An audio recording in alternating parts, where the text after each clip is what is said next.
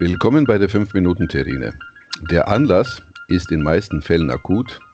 Das heißt, irgendwo brennt die Hütte oder irgendwas muss passiert oder irgendwas Wichtiges vorgefallen sein in Sibirien.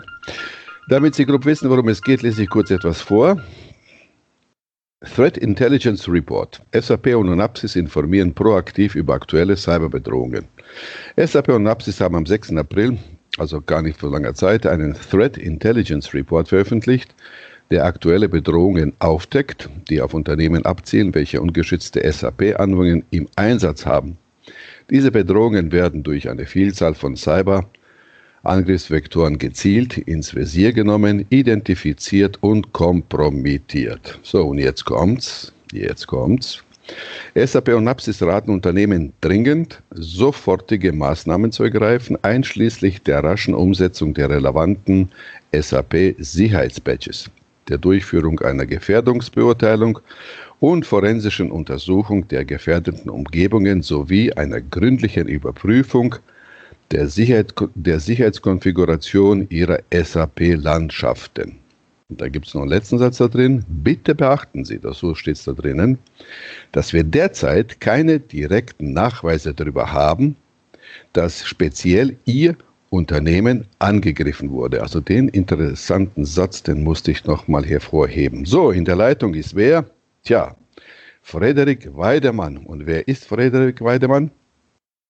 Frederik Weidemann ist Experte für Computer- und Netzwerksicherheit und Chief Technical Evangelist bei Onapsis. Er hat über 50 Mal bei SAP und sicherheitsbezogenen Konferenzen wie RSA, Troopers, Saphir, TechEd, SAP Insider, ASUG, DSAG und OWASP Vorträge gehalten. Wow, wusste ich gar nicht. wichtiger Mann. In den letzten äh, 14 Jahren hat er sich auf die SAP-Sicherheit konzentriert und ist Mitautor des ersten Buchs über sichere EBAP-Programmierung. Ja, Wahnsinn.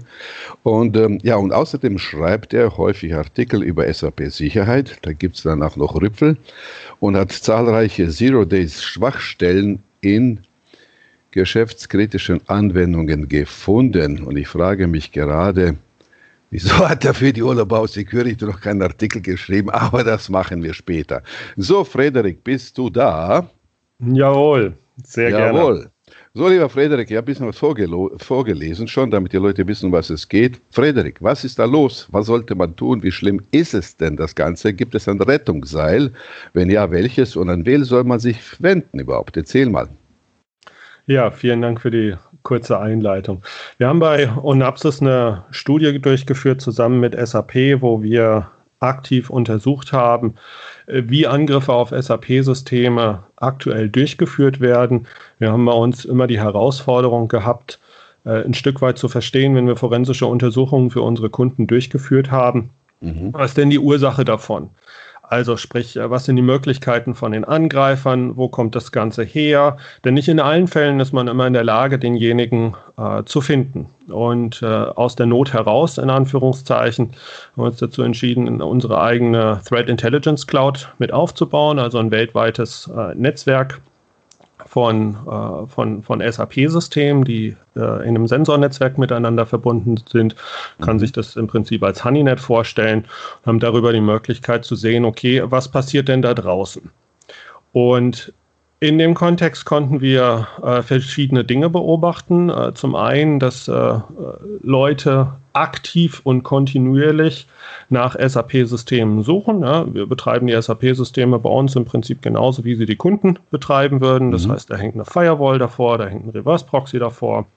Wir haben eben hier und da punktuell bestimmte Schwachstellen offen gelassen, um dann eben zu beobachten, äh, was da passiert. Und äh, manche von den Systemen sind sehr prominent im Internet vertreten, andere stehen eher am Rande des Internets, wie ich das mhm. so schön formulieren würde. Und wenn dann jemand äh, dieses System entdeckt, dann gibt es uns eben automatisch auch schon eine Information darüber, dass jemand aktiv nach diesen Systemen scannt.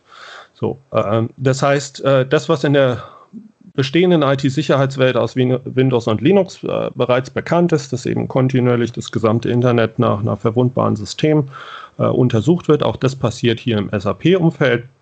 Hier haben wir auch festgestellt, dass äh, nachgelagert äh, auch automatisiert und kontinuierlich Angriffe äh, auf unsere Systeme stattfinden. Das heißt, äh, die Leute benutzen dabei verfügbare Public Exploits zum einen und wohlbekannte Fehlkonfigurationen. Wir haben mhm. über 300 äh, automatisierte Angriffe festgestellt und in ein Drittel der Fälle kam es dann auch äh, relativ kurz, innerhalb von Stunden nach, nach Ausnutzen der zugehörigen Schwachstelle, zu einem ja, äh, Hands-on-Keyboard-Login auf unserer Seite den mhm. wir dann im Prinzip äh, auch weiter beobachten, was die Angreifer machen. Und dann äh, werden verschiedene Dinge ausgeführt, Lateral Movement, Privilege Escalation. Das heißt, man versucht auf andere Systeme zuzugreifen, man versucht weitere Schwachstellen mit auszunutzen.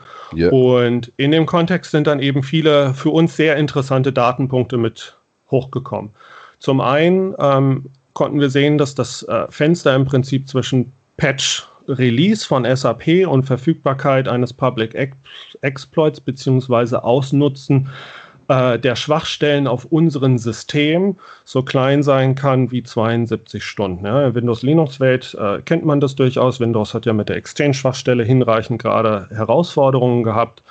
Ähm, wenn ich heute ein ungepatchtes System ins, ins Internet hänge, dann ist das möglicherweise oder früher auch zu den, zu den ganzen Wurmzeiten von Windows 95, 98, dann ist das in 20, 30 Minuten äh, exploited. Ganz so schlimm ist es nicht, aber innerhalb von 72 mhm. Stunden konnten wir das sehen. Wir konnten auch feststellen, dass wir ein komplett neues System deployed haben. Und zwar vorzugsweise bei äh, den großen Infrastructure as a Service Providern, äh, dass das System innerhalb von drei Stunden indiziert wurde und auch exploitet wurde und anschließend dann wieder die zugehörige, äh, der zugehörige Keyboard-Hand-Log-On äh, auf den Systemen durchgeführt wurde. Und das ist ganz interessant, weil ein SAP-System habe ich typischerweise, wenn ich jetzt äh, als Unternehmen vorgehe, dann installiere ich das vielleicht an Tag 1 und am nächsten Tag mache ich die Postkonfiguration und mache dann äh, das zugehörige äh, Einspielen der Patches. Und dann ist so ein Zeitfenster von drei Stunden doch sehr, sehr klein.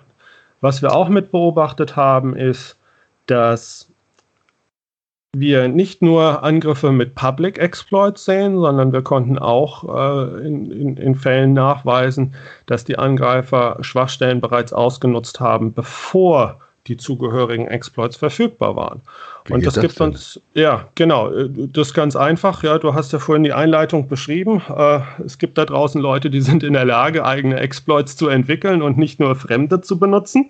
Mhm.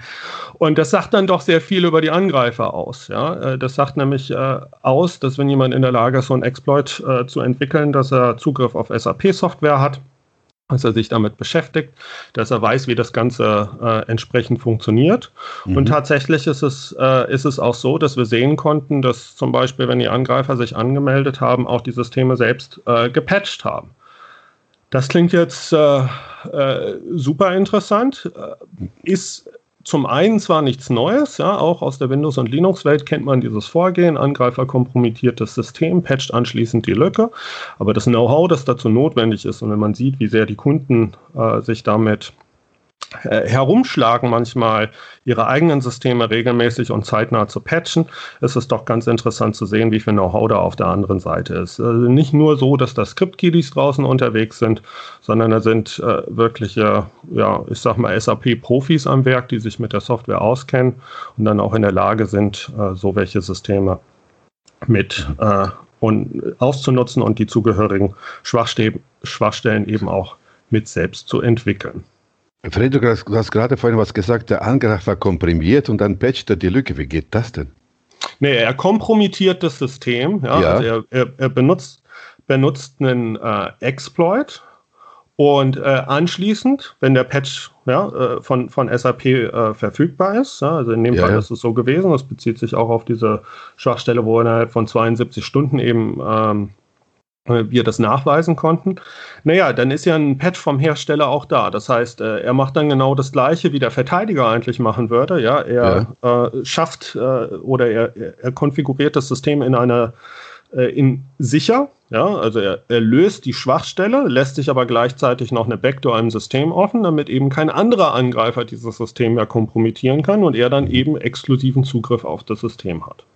Das ist kein neues Vorgehen, das so zu tun. Ja? Das passiert okay. tagtäglich Windows, in der Windows- und Linux-Welt. Das ist aber neu, dass das äh, im SAP-Bereich oder im, in, in, auf SAP-Systemen auch mit nachgewiesen werden kann. Aha. Also ich habe den Eindruck immer, dass die ganzen SAP-Anwender, dass sie sich fühlen wie, als würden sie in Maybach sitzen, in einem fetten Sofa und man fährt durch die Gegend, dass denen nichts passieren kann. Äh, dem ist aber nicht so.